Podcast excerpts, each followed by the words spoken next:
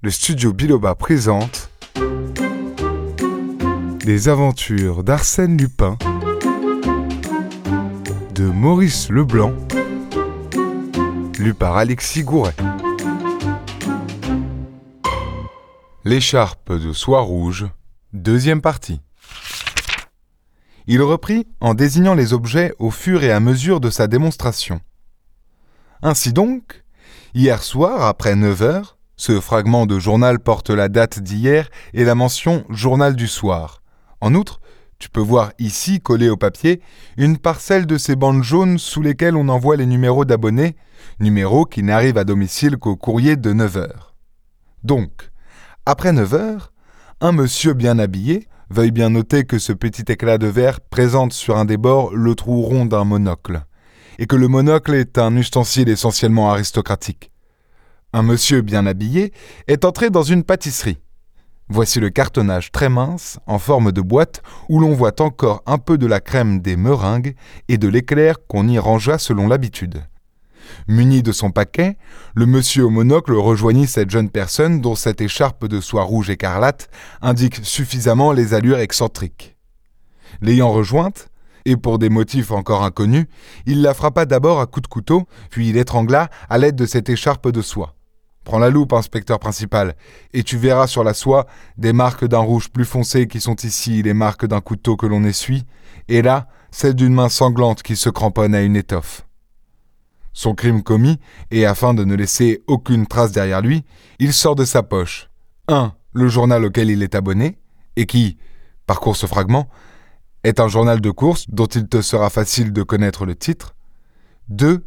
Une corde qui se trouve être une corde à fouet, et ces deux détails te prouvent, n'est-ce pas, que notre homme s'intéresse aux courses et s'occupe lui-même de cheval.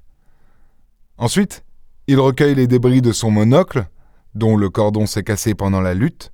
Il coupe avec des ciseaux, examine et hachure des ciseaux. Il coupe la partie maculée de l'écharpe, laissant l'autre sans doute aux mains crispées de la victime. Il fait une boule avec le cartonnage du pâtissier. Il dépose aussi certains objets dénonciateurs qui, depuis, ont dû glisser dans la Seine comme le couteau. Il enveloppe le tout avec un journal, ficelle et attache pour faire poids cet encrier de cristal. Puis il décampe. Un instant plus tard, le paquet tombe sur la péniche du marinier. Et voilà. Ouf, j'en ai chaud. Que dis-tu de l'aventure? Il observa Ganimard pour se rendre compte de l'effet que son discours avait produit sur l'inspecteur. Ganimard ne se départit pas de son mutisme. Lupin se mit à rire. Au fond, tu es estomaqué, mais tu te défies. Pourquoi ce diable de Lupin me passe-t-il cette affaire au lieu de la garder pour lui, de courir après l'assassin et de le dépouiller s'il y a eu vol? Évidemment, la question est logique. Mais il y a un mais. Je n'ai pas le temps.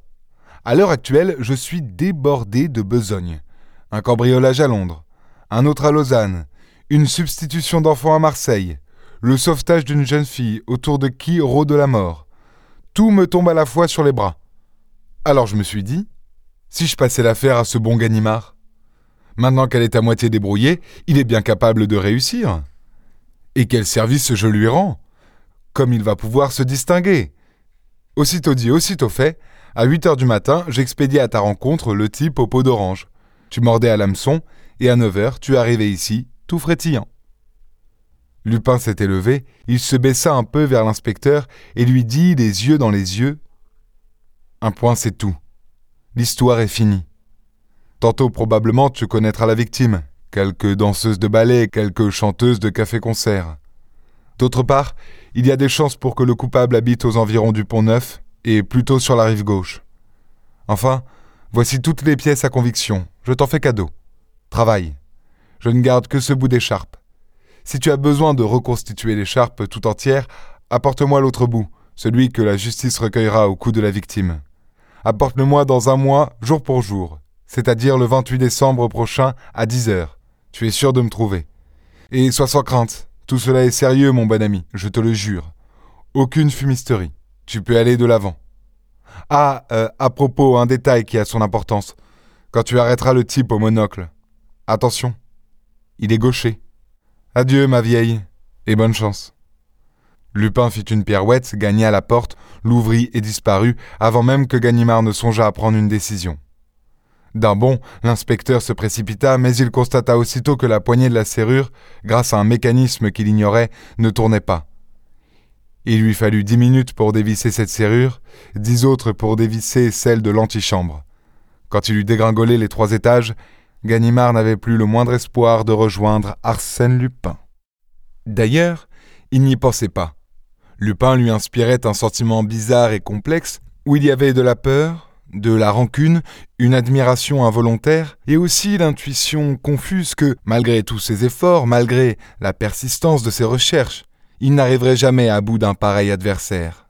Il le poursuivait par devoir et par amour propre, mais avec la crainte continuelle d'être dupé par ce redoutable mystificateur et bafoué devant un public toujours prêt à rire de ses mésaventures. En particulier, l'histoire de cette écharpe rouge lui sembla bien équivoque. Intéressante, certes, par plus d'un côté, mais complètement invraisemblable.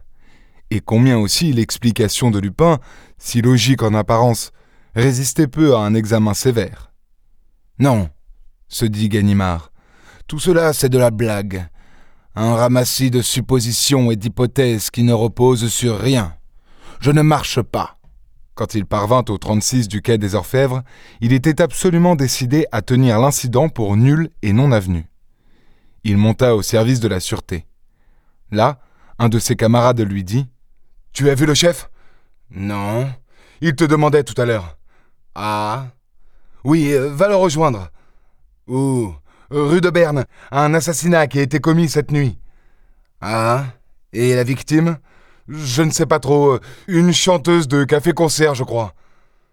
Ganimard murmura simplement Crebleu de crebleu Vingt minutes après, il sortait du métro et se dirigeait vers la rue de Berne. La victime, connue dans le monde des théâtres sous le sobriquet de Jenny Saphir, occupait un modeste appartement situé au second étage. Conduit par un agent de police, l'inspecteur principal traversa d'abord deux pièces, puis pénétra dans la chambre où se trouvaient déjà les magistrats chargés de l'enquête, le chef de la sûreté, M. Dudouis, et un médecin légiste. Au premier coup d'œil, Ganimard tressaillit.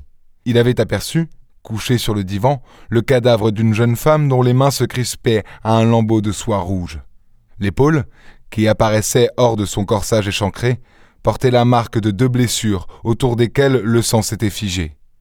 La face convulsée, presque noire, gardait une expression d'épouvante folle. Le médecin légiste, qui venait de terminer son examen, prononça Mes premières conclusions sont très nettes. La victime a d'abord été frappée de deux coups de poignard, puis étranglée. La mort par asphyxie est visible. Crebleu de crebleu pensa de nouveau Ganimard qui se rappelait les paroles de Lupin, son évocation du crime. Le juge d'instruction objecta. Cependant, le coup n'offre point d'échymose. La strangulation, déclara le médecin, a pu être pratiquée à l'aide de cette écharpe de soie que la victime portait et dont il reste ce morceau auquel elle s'était cramponnée des deux mains pour se défendre. Mais pourquoi, dit le juge, ne reste-t-il que ce morceau? Qu'est devenu l'autre? L'autre, maculé de sang peut-être, aura été emporté par l'assassin. On distingue très bien le déchiquetage hâtif des ciseaux. Crebleu de crebleu répéta Ganimard entre ses dents pour la troisième fois. Cet animal de Lupin a tout vu sans être là. Et le motif du crime? demanda le juge. Les serrures ont été fracturées, les armoires bouleversées. Avez-vous quelques renseignements, monsieur Dudouis? Le chef de la sûreté répliqua. Je puis tout au moins avancer une hypothèse qui résulte des déclarations de la bonne. La victime, dont le talent de chanteuse était médiocre, mais que l'on connaissait pour sa beauté, a fait, il y a deux ans, un voyage en Russie d'où elle est revenue avec un magnifique saphir que lui avait donné, paraît-il, un personnage de la cour. Jenny Saphir, comme on appelait la jeune femme depuis ce jour, était très fière de ce cadeau, bien que, par prudence, elle ne le portait pas. N'est-il pas à supposer que le vol du saphir fut la cause du crime? Mais la femme de chambre connaissait l'endroit où se trouvait la pierre. Non, personne ne le connaissait, et le désordre de cette pièce tendrait à prouver que l'assassin l'ignorait également. Nous allons interroger la femme de chambre, prononça le juge d'instruction.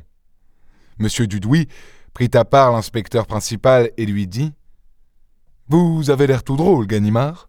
Qu'y a-t-il? Est-ce que vous soupçonnez quelque chose? Rien du tout, chef. Tant pis. Nous avons besoin d'un coup d'éclat à la sûreté. Voilà plusieurs crimes de ce genre dont l'auteur n'a pu être découvert. Cette fois-ci, il nous faut le coupable, et rapidement. Difficile, hein, chef. Il le faut. Écoutez-moi, Ganimard. D'après la femme de chambre, Jenny Saphir, qui avait une vie très régulière, recevait fréquemment, depuis un mois, à son retour du théâtre, c'est-à-dire vers 10h30, un individu qui est resté environ jusqu'à minuit. C'est un homme du monde, prétendait Jenny Saphir. Il veut m'épouser. Cet homme du monde prenait d'ailleurs toutes les précautions pour ne pas être vu, relevant le col de son vêtement et rabattant les bords de son chapeau quand il passait devant la loge de la concierge. Et Jenny Saphir, avant même qu'il n'arrivât, éloignait toujours sa femme de chambre. C'est cet individu qu'il s'agit de retrouver. Il n'a laissé aucune trace? Aucune. Il est évident que nous sommes en présence d'un gaillard très fort, qui a préparé son crime et qui l'a exécuté avec toutes les chances possibles d'impunité. Son arrestation nous fera grand honneur. Je compte sur vous, Ganimard. Ah. Vous comptez sur moi, chef, répondit l'inspecteur. Eh bien, on verra, on verra. Je ne dis pas non seulement. Cette histoire d'Arsène Lupin est à suivre dans l'épisode suivant.